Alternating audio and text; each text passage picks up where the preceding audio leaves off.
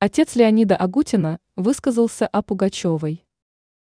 Певец, поэт-песенник и композитор Николай Агутин, отец Леонида Агутина, высказался об Алле Пугачевой.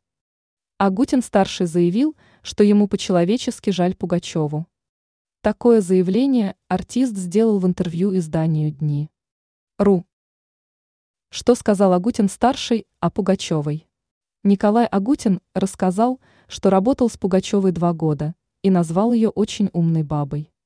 Отъезд певицы в Израиль артист назвал непродуманным шагом. «Мне Пугачеву по-человечески жалко, ведь она совершила такую глупость», заявил Агутин-старший.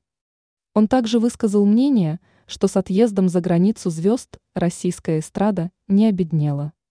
«У нас есть очень много хороших молодых исполнителей», отметил артист.